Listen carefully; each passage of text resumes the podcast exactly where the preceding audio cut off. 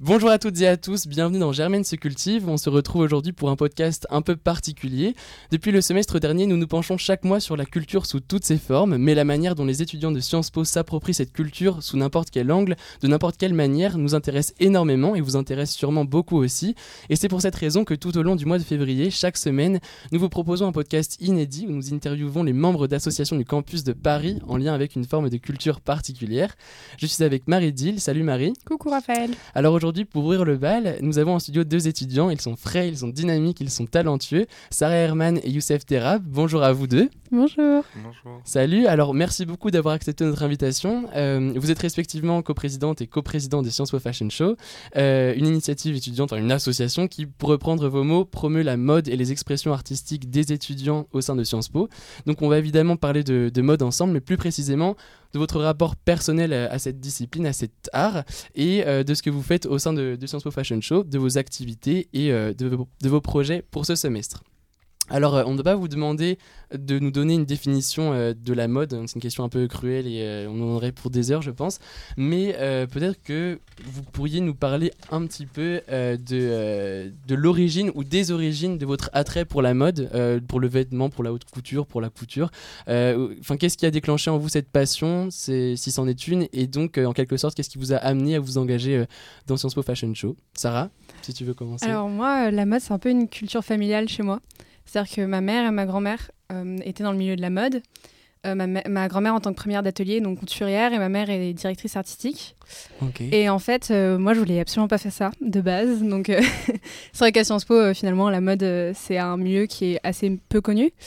Et, et, en fait, quand je suis arrivée à Sciences Po avec des idées très de faire de l'économie et des choses ah. très sérieuses, euh, bah, en fait, je, me suis lancée dans, dans, cet assaut parce que ça me plaisait tellement et je me suis dit que c'était un peu euh, une façon pour moi de renouer les liens euh, avec, avec cet héritage-là. D'accord. Et toi, Youssef? Moi, je sais pas vraiment d'où ça vient pour le coup, mais, mais j'ai toujours aimé ça, j'ai toujours été intéressé par ça depuis que je suis tout petit. Et du coup, en rentrant à Sciences Po, quand j'ai vu que l'association existait, j'ai été instinctivement intéressé par ça. D'accord, donc tu y es allé direct. Ok. Euh, on vous a demandé euh, à tous les deux de nous parler d'un objet culturel, d'un événement culturel. Ça peut être un film, un livre, un concert, euh, une rencontre, enfin ça peut être vraiment tout qui vous a marqué et surtout qui est lié avec ce domaine de la création et de la mode. Youssef, je crois que tu as décidé de nous parler de cinéma. Euh, ouais, en fait, c'est un documentaire euh, qui date de. Bah là, il plus de 10 ans, je pense. C'est de R.J. Cutler, c'est de September Issue. En fait, ils ont suivi. Euh, si je dis pas le bêtise, c'était en 2007. La September Issue, c'est l'édition mode, le mois le plus important pour la mode. C'est juste avant les Fashion Week qui arrivent, puisqu'il sort fin août. Les Fashion Week, c'est des différentes Fashion Week, parce que c'est Fashion Month en vrai. Uh-huh. C'est euh, pendant tout le mois de septembre et c'est ce qui débute vraiment la saison. Pendant tout l'été, il se passe rien. Et euh, c'est ce qui ouvre les saisons. Du coup, pour chaque euh, magazine, l'édition la plus importante, c'est ce mois-ci.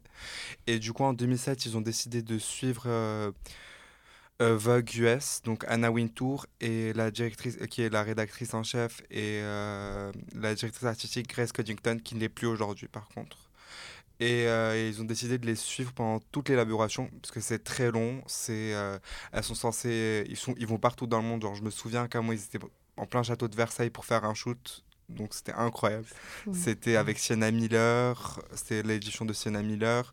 Il y avait plein de photographes, il y avait tous les plus gros photographes, il y avait De Marchelier, Maisel. Il y avait aussi différents mannequins, différents créateurs. Et euh, c'est vraiment l'un des points de départ où je me suis vraiment intéressé à la mode. C'est-à-dire, je, je devais avoir. C'est sorti en 2009 et j'ai dû, j'ai dû le regarder en 2010, je pense. Moi, c'était pas le personnage de euh, Anna Wintour qui m'intéressait. C'était vraiment le côté de Grace Coddington qui était pas, qui était mannequin initialement dans les années, euh, je sais pas, ça doit être 60 ou 70, avec sa chevelure rousse ultra reconnaissable. Et euh, en fait, elle était directrice artistique et c'est elle qui choisissait les looks de tous les trucs. Donc Anna Wintour était archi sévère avec elle, mais au final, c'était la seule qui pouvait dire non à Anna de tout le monde. Tout le monde avait peur d'elle.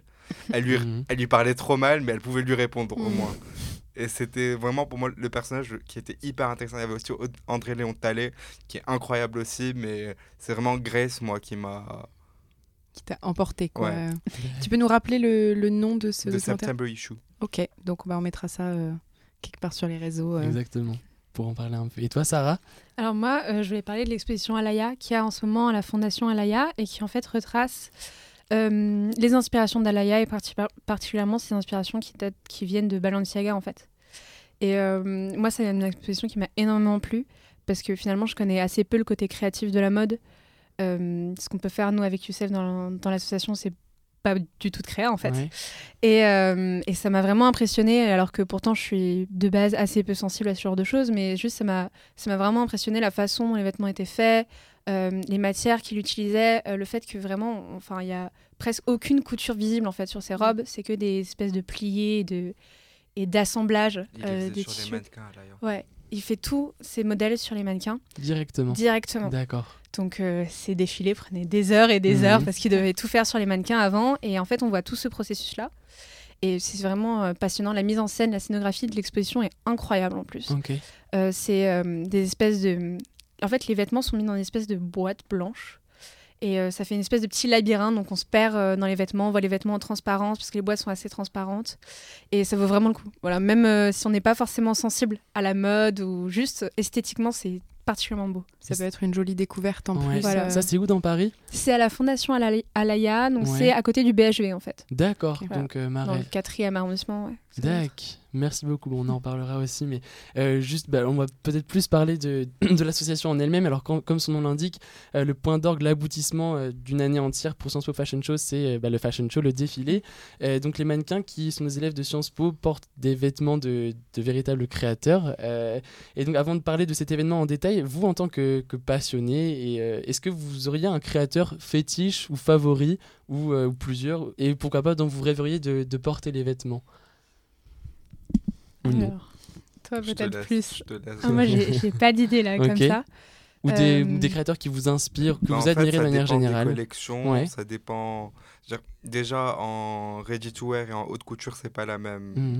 Mm. En haute couture, moi, c'est Valentino et Ouais. Givenchy. D'accord. Pourquoi? Est-ce que tu as. Bah, c'est à chaque fois incroyable. Enfin, Givenchy sous Claire White Keller, c'est-à-dire depuis deux ans. Ok. Mais euh, Valentino aussi avec Pierre Paolo Piccioli. Les collections haute couture de ces deux marques-là, même en janvier, c'était tellement incroyable. Mhm. En plus, elle, elle était pas incroyable la Fashion Week couture là qui Ouais, vient de se passer. Et euh, les deux étaient incroyables. Mais euh, en ready to wear, c'est plus compliqué.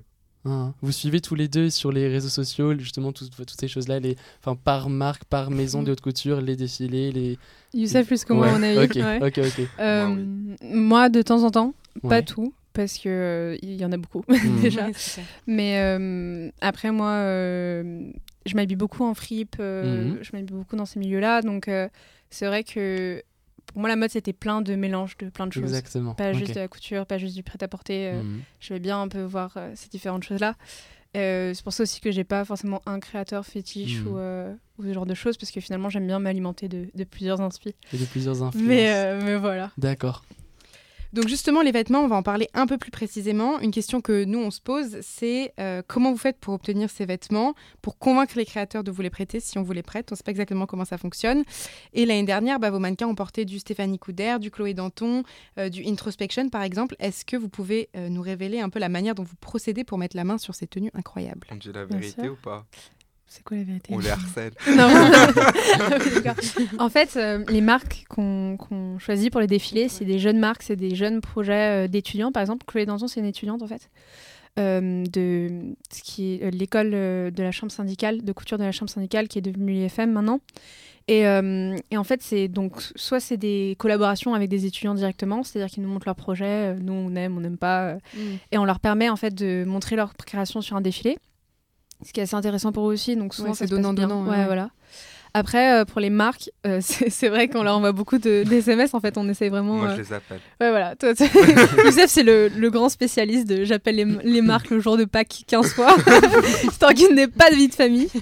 Mais, euh, mais non, en fait, souvent, ça se, fait, ça se passe assez bien parce que euh, c'est donnant-donnant et que c'est des petites marques et que c'est aussi un peu le projet du SFS, c'est de mettre en avant des marques qui peuvent pas forcément, qui n'ont pas forcément les moyens de se Mm. payer un défilé et euh, de nous euh, faire un peu notre truc euh, en concoctant euh, une atmosphère générale avec Ouais. plusieurs trucs. Ah. Est-ce que les noms changent cette année? Est-ce que vous avez changé de, de marque ou euh, Bah, on change oui. chaque année Ouais. et Ouais. cette année on a vraiment une optique très de rentrer dans une mode éco-responsable, socio-responsable, euh, quelque chose d'éthique euh, qui rentre dans le sustainable.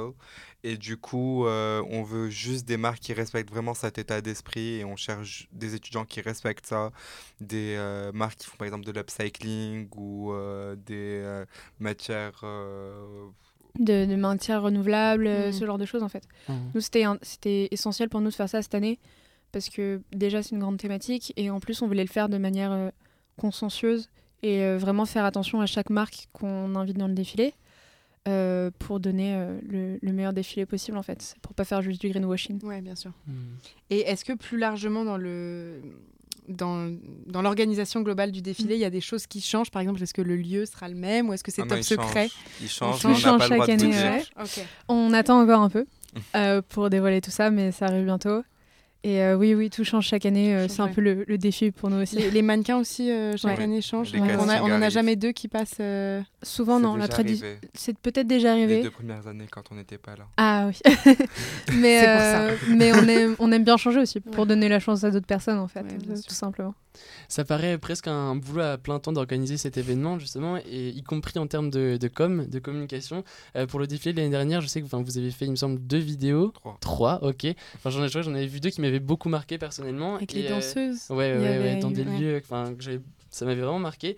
Euh, C'était très, très esthétique, très beau. Et justement, est-ce que c'est l'équipe de Sciences Po Fashion Show qui s'occupe de ça? Est-ce que c'est vraiment, enfin, tout le monde qui s'occupe, voilà, de la com, de, de la, de, du tournage, du montage et euh, de manière générale, enfin, combien vous êtes dans l'équipe au total? Dites-nous un peu comment ça Quand fonctionne. on recrute, initialement, il y a différents pôles. Il y a bah, le pôle com, du Mhm. coup, il y a le pôle vêtements qui s'occupe de chercher les marques, et il y a le pôle partenariat média, il y a le pôle soirée aussi pour chercher la salle, Ouais. et euh, il y a le pôle casting aussi pour euh, bah, trou- trouver les mannequins. Et euh, à un moment dans l'année, en fait, tous les pôles se confondent et Mm. tout le monde fait tout. Ouais. Et tout le monde veut tout faire, tout le monde cherche à donner. euh, quand il peut faire quelque chose, il le fait. Et euh, l'an dernier, c'était le pôle com et c'était C'est Clément Dumas en Ouais. fait qui est en troisième année, D'accord. euh, qui nous avait fait les vidéos et euh, qui a un vrai, enfin je trouve, hein, qui a un vrai talent pour faire ce genre de choses. Mm. Euh, donc on sait pas trop comment on va faire sans lui cette année, mais on, on trouvera une mo- Mais un moyen de le faire. Mais c'est vrai que c'était c'était Ouais. esthétiquement super beau. Quoi. Il était dans l'assaut, du coup. Ouais, il était au Polcom. Et donc vous êtes combien là en ce, enfin, cette année On est 25, 24, Non, non, 25. on est moins, on est moins. On On, est est moins que ça 21. 21, pardon. D'accord. Donc majoritairement des gens du, du collège universitaire, surtout il y a aussi des masters ou Ouais, pas Il y a une master Et un exchange. et un exchange aussi. ouais. pas Dac, dac. Ok. Génial. Euh, un peu plus de lien avec euh, l'actualité euh, de la mode et de la création. Euh, Aujourd'hui, donc, on entend de plus en plus parler de jeunes noms comme euh, euh, Simon Porte-Jacquemus, euh, Olivier Roustin, euh, Marina, Marine Serre, pardon, euh, des créateurs qui ont soit lancé leur propre maison ou alors relancé certaines maisons. Qu'est-ce que vous, vous pensez euh, de tous ces jeunes créateurs qui font beaucoup parler d'eux depuis quelques années? Et on sait évidemment que la mode se renouvelle et a toujours besoin de fraîcheur, mais est-ce que vous les trouvez inspirants et vous trouvez qu'ils parviennent à se, à se renouveler, etc.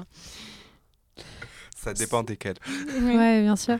Euh, moi, j'aime beaucoup euh, Serre. Mais euh, après, c'est vrai que j'ai plus de mal avec l'image sur les réseaux sociaux de certains qui en jouent et en abusent un peu, je trouve. Mhm. Mais euh, en même temps, euh, pour citer le cas de Jacques Muse, j'aime bien ce qu'il fait dans ses vêtements. Je trouve ça intéressant. Après, dans ses collections, souvent, c'est un peu souvent la même chose. Et il Mhm. fait souvent les mêmes modèles. C'est un peu. Genre, je, je fais une robe, après je coupe et je fais la jupe. Quoi. Ouais. J'exagère beaucoup, hein, je, je veux vexer personne. Mais, euh, mais je trouve ça inspirant, la façon, la, communication surtout qu'il fait autour de, de ses vêtements. En fait. Euh, Le fait de faire ses défilés dans les champs, euh, toute la l'atmosphère, ouais, ouais. toute l'atmosphère qu'il a fait au- autour. Ouais, mais une fois, C'est c'est bien. son donc. anniversaire. L'atmosphère qui est autour est intéressante en fait. Après, le vêtement en soi, euh, moi je sais pas trop. Enfin, je sais pas ce que t'en Bah, penses. Pour le coup, niveau com, je pense que Jacques Mus, c'est ce qui se fait de mieux. Il a redynamisé la com euh, de la mode en général. C'est le premier à faire ça et ça attire les clients. Par exemple, la braderie qu'il a faite en novembre, c'est Ouais. le premier à avoir fait ça. Non, c'est pour des clients VIP. Et là, il l'a ouvert à tout le monde. Et euh, sa com est incroyable. Mais euh, c'est vrai que dans les collections, on retrouve beaucoup la même chose à chaque fois. Là, c'était les 10 ans. Et euh, en fait, lui, il a décidé euh, de ne pas faire la même chose que les autres euh, marques. Et en fait, ce qui se passe aujourd'hui, c'est qu'il y a beaucoup trop de Fashion Week. Il y en a 4 par an ou 5. Ouais.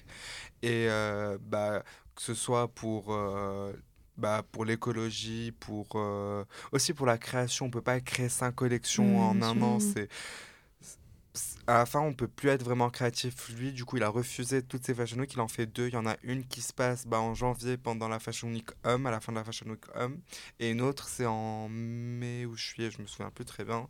Et ça tombe dans une autre Fashion Week ou à la fin d'une autre Fashion Week pour euh, contrer ça. Mais après, c'est vrai que, euh, surtout sur les, dernières, euh, les derniers défilés, c'est souvent la même chose. Au début, comme c'était des débuts, c'était tout le temps quelque chose de différent. Mais là, par exemple, sur bah, les 10 ans, c'était normal. C'est-à-dire, euh, il fait la même chose qu'à chaque fois. Et là, Mhm. c'était pareil. Euh, celle qui vient d'arriver en janvier, c'était. euh, il a repris le même look. Par exemple, la robe que portait Gigi Hadid, c'est exactement la même robe que la saison dernière de l'été, qui a fait le buzz du coup. Et il l'a allongée. Elle était juste plus longue. C'était exactement la même. Et euh, la plupart de ces euh, designs, cette fois-ci, c'était sensiblement les mêmes. Du coup, c'était ouais, assez spécial de voir la même chose qu'avant. Décevant ou juste. Ouais, euh, ouais. Bah après, euh, quand t'aimes ce qu'il fait, Ouais. enfin, Ouais. c'est aussi sympa d'avoir un créateur qui fait un peu toujours dans le même thème, Mais c'est déjà présent. Mais voilà, c'est sûr que Ouais, puis quand tu regardes pour euh, voir un peu du nouveau, du. Ouais. Voilà, du c'est dommage d'avoir une communication aussi innovante et finalement d'avoir en créa euh, quelque chose de moins innovant. En fait, ça aurait été, pas, ça aurait été intéressant d'avoir les deux. il est pressenti chez Jean-Paul Gaultier pour. On verra ça. tu peux pas Ah, balancer des teaser news comme ça. hein. J'ai lu ça sur Twitter. Waouh. Quelle source Exactement. Écoute, bah, écoute, si ça arrive, on te réinvitera pour. euh, Pour que Pour nous en un décryptage, exactement. Merci beaucoup Sarah Youssef d'avoir bien voulu venir en studio ici euh, à l'école de journalisme, d'avoir euh, répondu à nos questions et d'avoir bien voulu parler de votre passion, de votre goût pour la mode et de votre activité à, Sciences Po Fashion Show. Euh, on vous sent vraiment passionné, c'est c'est absolument génial. On rappelle juste les dates du casting pour euh, donc, euh, bah, le Sciences Po Fashion Show. Ça se passera le lundi 10 février, salle Gogel, donc à Sciences Po, le lundi de 17h à 21h et le vendredi 14, ouais, de 14h30 à 19h, c'est bien ça. C'est ça. Et Sarah, Et en fait, euh, les castings sont vraiment ouverts à tout le monde. mhm. On n'a pas de critères euh, physiques ou de prérequis, donc euh, c'est vraiment un moment. Enfin, venez avec vos potes, ça va être sympa. C'est, enfin, c'est vraiment. Euh, ça doit être spontané, quoi. Donc il n'y a, pas- y a aucun, Aucune aucun problème. pression, ouais. Aucune pression, exactement. Et donc le, le défilé se passera fin mars, début avril. on n'a pas ça. encore de date précise, mais bien sûr, on invite nos auditeurs à, à, voilà, enfin, checker et regarder ce que, ce que fait Sciences Po Fashion Show sur les réseaux. D'ailleurs, il y a un projet. Ouais. photo qui arrive sur les réseaux, donc ça arrive. euh, Hein. restez, On a plein de belles choses à vous Ouais. Ok, donc restez connectés. Allez suivre sur Ok, Fashion Show sur Voilà. Facebook Instagram. et Instagram, on reste au courant et bien sûr bah, on, va, on va se quitter en musique avec euh, un morceau choisi par euh, Sarah et Youssef. Euh, je sais pas si on dit le nom, enfin, c'est c'est une, une musique très connue. Sarah, Je tu- pense, Ouais. je pense qu'ils vont connaître. Ok. On va connaître. On vous laisse écouter ça et bah, à bientôt sur les ondes de Radio Germaine.